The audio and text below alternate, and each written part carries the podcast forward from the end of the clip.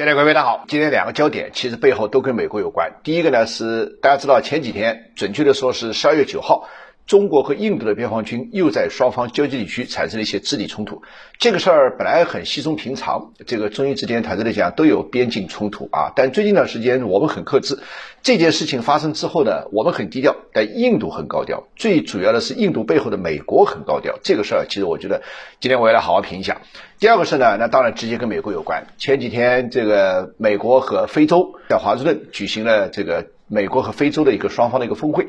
那么按理说呢，前几天我在节目当中说，这本来也很稀松平常，非洲任何一个国家都会进入，美国进入已经是晚了。但这一次美国总统拜登以及他的国务卿布林肯在这个整个会议上的表现，让人感到其实真的是意在针对中国。所以两个事儿，长话短说啊，跟大家评一下，继续说说美国在背后顶印度，跟中国怼的事儿。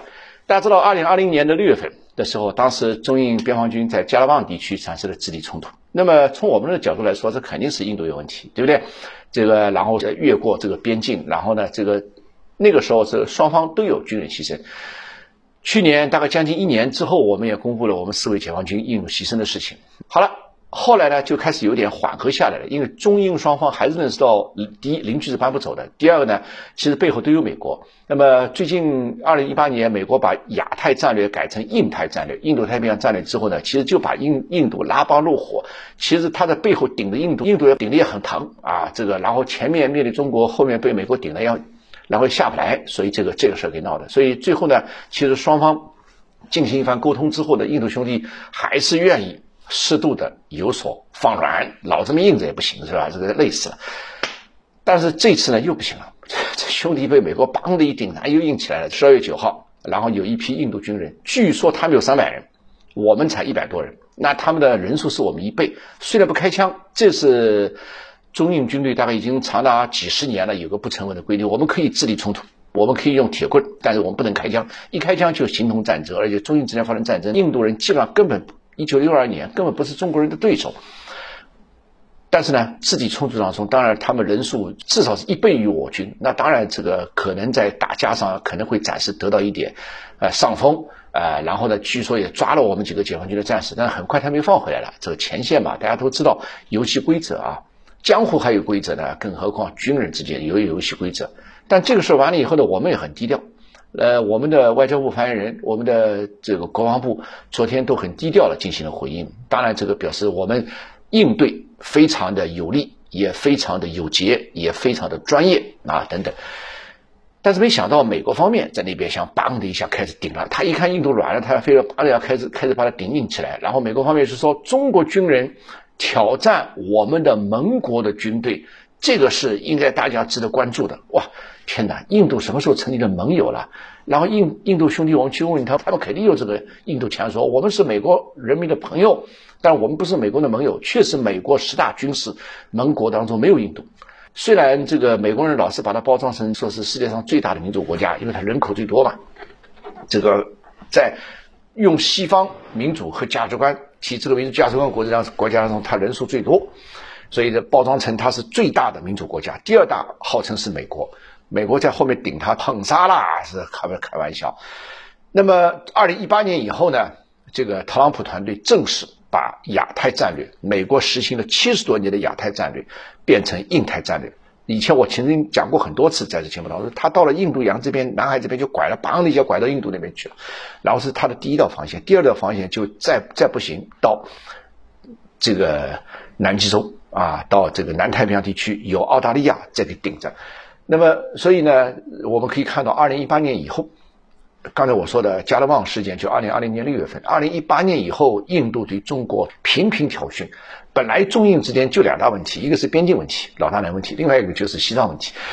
本来这些问题其实都不是非常的第一，就是第一层面要解决的火烫火燎的战略问题。双方可以大家共同进行经济改革，共同赚钱，因为印度的经济发展比中国晚了几年。但是也还是不错的，这个西方人叫它 emerging economy，对吧？是新兴经济体，而且双方都是金砖成员国。这个呃，西方在整个的全球化的过程当中，这个 global production 就是全球生产链当中，中国和印度其实跟西方国家是有很有互补性，而且中印之间的经济也很有互补性。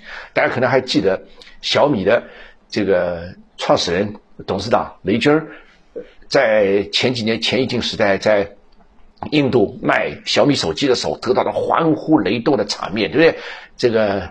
雷军也非常可爱，英语不是很好，发音不是很好，然后他就拿着这手机，Are you OK？这个，然后下面 Indian people, Indian friends, we are OK。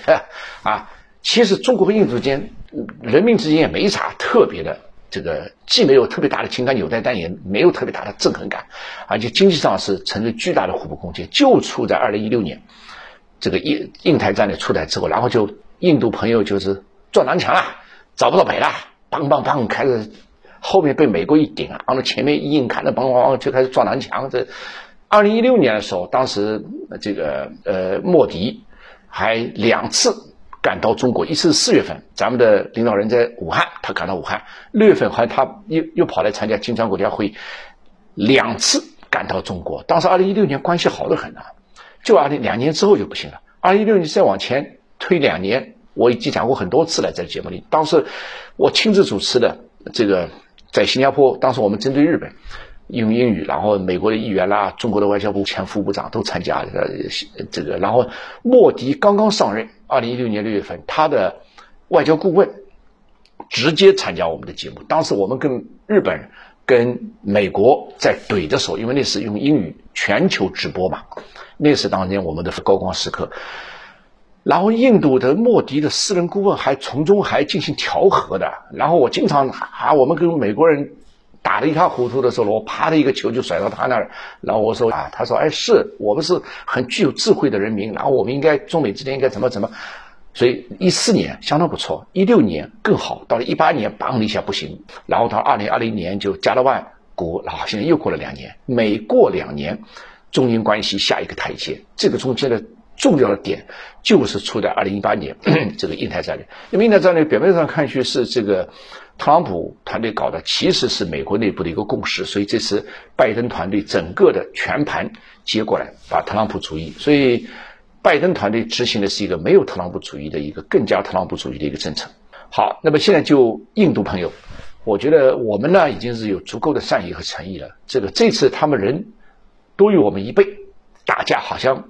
表面上占了上风，这算什么本事呢？这个开销，我们跟你人数对等的时候，印度人根本不是我们本事啊！是所以十年前我到新加坡参加跟印度记者对话的时候，我讲了好多次，我们老早忘了六二年那次边境战，然后他们耿耿于怀一九六二年战争，然后我就纳闷，我就说你们兄弟怎么老记得？后来我就想起失败者 loser，失败者是记仇的，胜利者是往前看，所以印度朋友我们要带着他一起往前走。但是问题是美国在后面顶，所以这个事儿呢，其实我觉得一方面呢，在前线呢，有时候适度的撞南墙，帮着他撞了南墙，棒棒棒啊，让他撞一下，撞了南墙能够回头，头破血流也是这。有时候教育你，教育不懂事儿的，大概就要这么教育一下。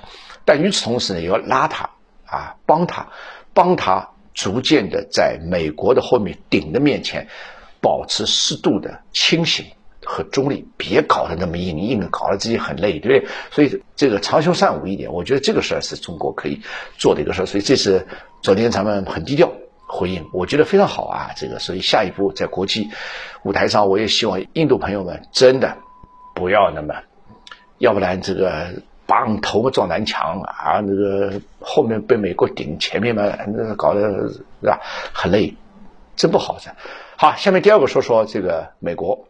啊，美国这次把四十九个非洲国家的领导人请到那个华盛顿搞了一个美非峰会，本来也无可非议，中国非洲也搞过，欧洲非洲也搞过，日本也有非洲战略，但是这次整体的还是连欧洲媒体也看不下去了，说真的是好像建制中国，就是要把中国排挤出欧洲。所以这就心态问题了。我觉得现在美国人是我们前领导人说 too young, too too simple, too naive，这这太年轻啊，太简单，太天真。这在美国人身上还真是展现无遗。所以我觉得美国，美国是一个蛮可爱的国家，也是一个伟大的国家。但是美国的一些政客真的是心胸狭隘。这大概真的是 too young, too simple, too too naive。哎，真是如此。好吧？包括在印度的问题上，何必呢？印度这么一个佛教来源地，这么一个文明古国之一，这么一个一片和深厚的文明，还有你一个两百年的国家在后面顶吗？这个开玩笑，好吧？这个事儿今天咱们说的稍微散一点，但其实。这个就那么回事儿啊！这个有时候还是人类还是需要有点智慧才能够化解一些问题。好了，非常感谢各位的关注，明日同时见，咱们再见，谢谢。